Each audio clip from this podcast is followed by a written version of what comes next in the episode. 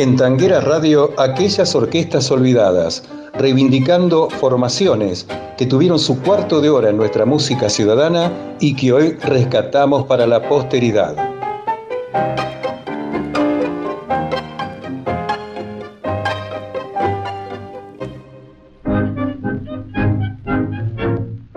Hoy, en aquellas orquestas olvidadas, rescatamos a Roberto Vicente Pancera, nacido en Mar del Plata el 20 de mayo de 1932.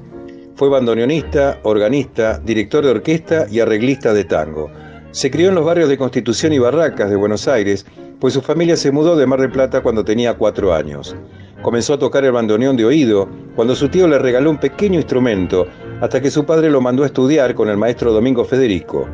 En 1944, con la formal autorización de su padre, debutó en el sexteto de Cristóbal Herreros junto a José Libertella.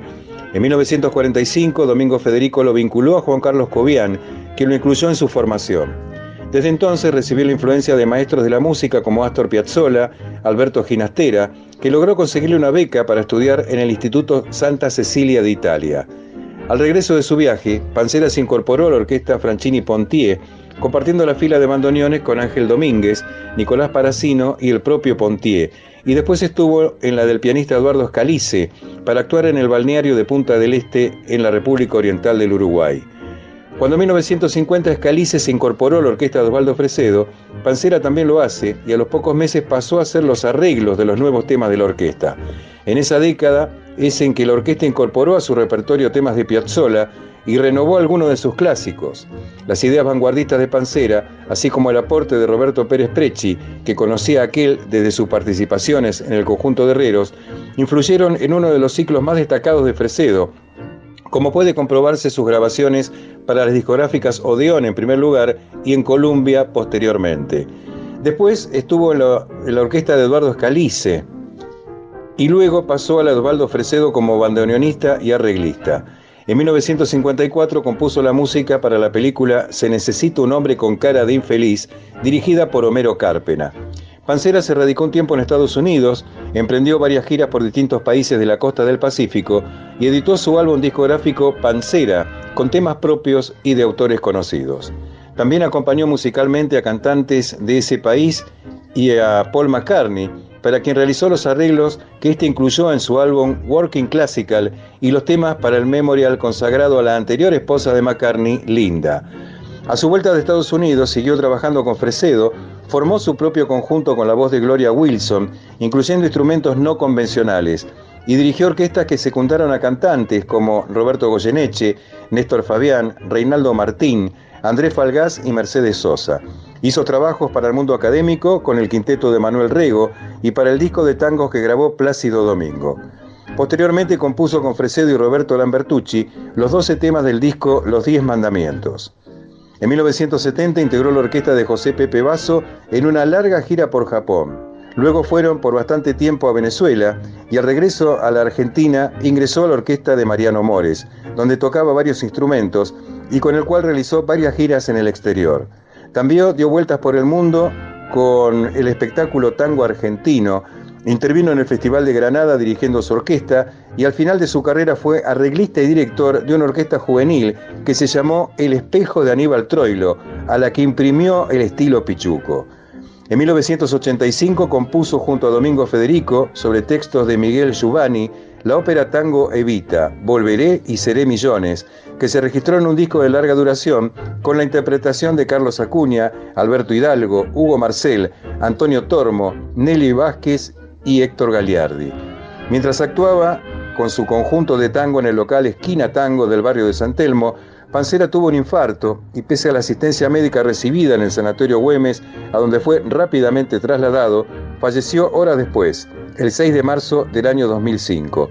Sus restos fueron inhumados en el cementerio de la Chacarita, en el Panteón de Sadaic, entidad de la cual Pancera fue elegido presidente en 1982. En aquellas orquestas olvidadas por Tanguera Radio, escuchamos a la orquesta del maestro Roberto Pancera, con la voz de Andrés Falgás, en el tango de Mario Canaro y Héctor Marcó, Tú, el cielo y tú, un registro del año 1967.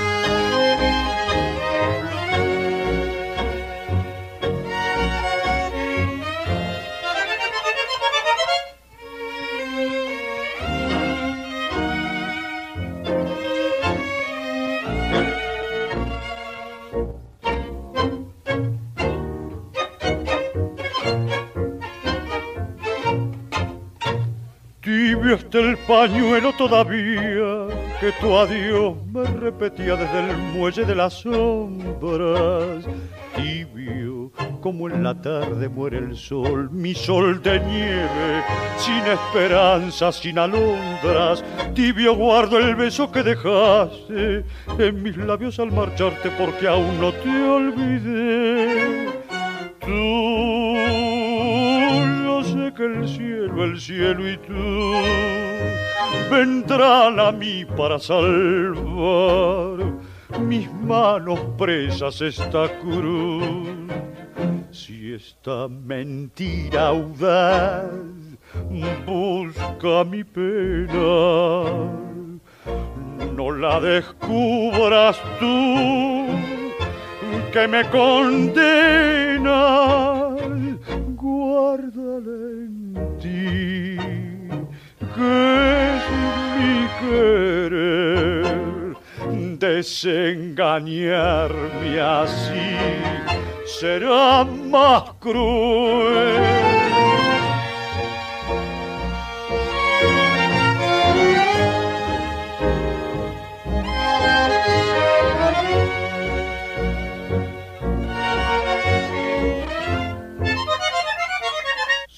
Esta mentira audaz busca mi pena, no la descubras tú que me condena, guárdala en ti, que es mi querer desengañarme así será más cruel. No, no me repitas ese adiós, que esto lo sepa solo Dios. El cielo y tú.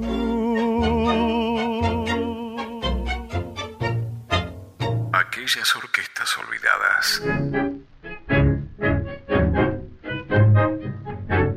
Cerramos nuestro encuentro con aquellas orquestas olvidadas, trayendo ahora una de las formaciones creadas por famosos sellos discográficos en las décadas del 20 y del 30, con el solo objetivo de seguir aportando a un lucrativo negocio, la grabación de discos. Así sucedió con la típica Victor, la típica Brunswick o la Columbia, que lucían el nombre de la grabadora y se integraban con los distintos músicos que ya grababan con sus respectivas orquestas en el sello de Marras. Algunas alcanzaron más suceso que otras, como en el caso de la Victor, que estuvo imprimiendo discos sin parar desde fines de 1925 hasta 1944 en forma ininterrumpida. La Brunswick y Columbia intentaron tal empeño y aunque contaron con buenos instrumentistas y directores, no llegaron a tener nunca el éxito de ventas de la Victor, pese a que el mercado estaba en alza constante y las orquestas estrenaban temas nuevos y exitosos en forma permanente. A la vez, se formaban conjuntos a una velocidad increíble y los músicos pasaban de una orquesta a otra o de ejecutantes a directores con la misma celeridad. La típica Columbia no alcanzó a tener peso en esa puja porque, en realidad, la orquesta grabó más temas de otros géneros que tangos, escasamente injertados en los discos que salían al mercado. Los pasodobles, por ejemplo, tenían cierta preeminencia, buscando interesar a la masa de inmigrantes españoles que no cesaban de desembarcar en el puerto de Buenos Aires debido a los problemas de guerras y miserias en el viejo continente. Hay que tener en cuenta que la idea de las grabadoras fue imprimir discos para la venta bajo el rótulo del sello, con músicos de primera línea, pero que jamás actuarían en público con esa marca. Por eso, Carabelli, Fresedo, Petruccelli, Maurano Mafia, tanto podrían grabar con sus propias orquestas que hacerlo anónimamente bajo el paraguas de la marca discográfica. La menos afortunada de estas experiencias, por los motivos citados, fue la típica Columbia, perteneciente a ese sello, que pese a contar en sus pilas con Ayeta, Joaquín Mora, Minoto y otros nombres de peso, incluidos los vocalistas Tania, Roberto Maeda y Fama, no pudo imponer sus creaciones. Entre 1929 y 1932, la orquesta fue dirigida por el pianista Alberto Castellanos, el mismo que acompañaría a Carlos Gardel en su aventura estadounidense. Los estribillistas eran Ernesto Famá, Jorge Omar y Antonio Buglione, que además fungía como violinista en los conjuntos. En aquellas orquestas olvidadas por Tanguera Radio, escuchamos a la orquesta típica Columbia, con la voz de Ernesto Famá, en el tango 9 de julio de José Luis Padula, un registro del año 1931.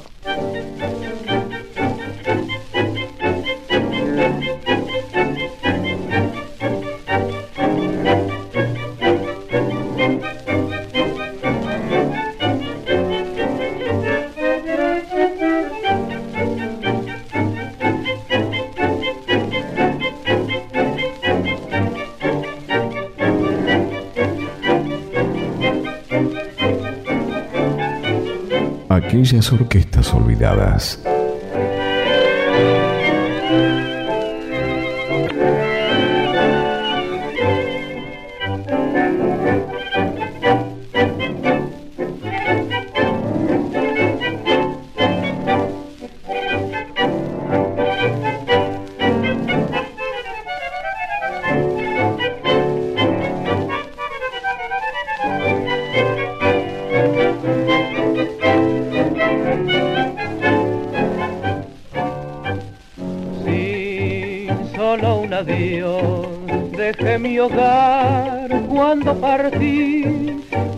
Jamás quise sentir un sollozar por mí. Triste amanecer que nunca más se dio olvidar, hoy para qué rememorar todo lo que sufrí.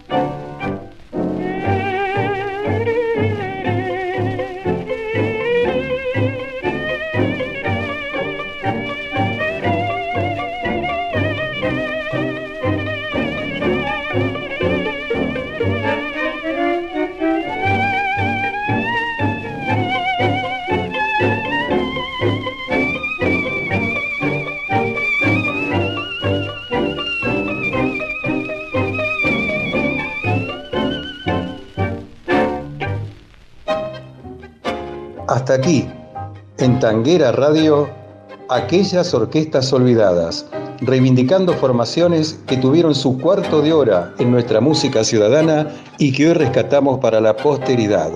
Oscar Rolando Mascareño les brinda un gran abrazo tanguero y les dice hasta la próxima.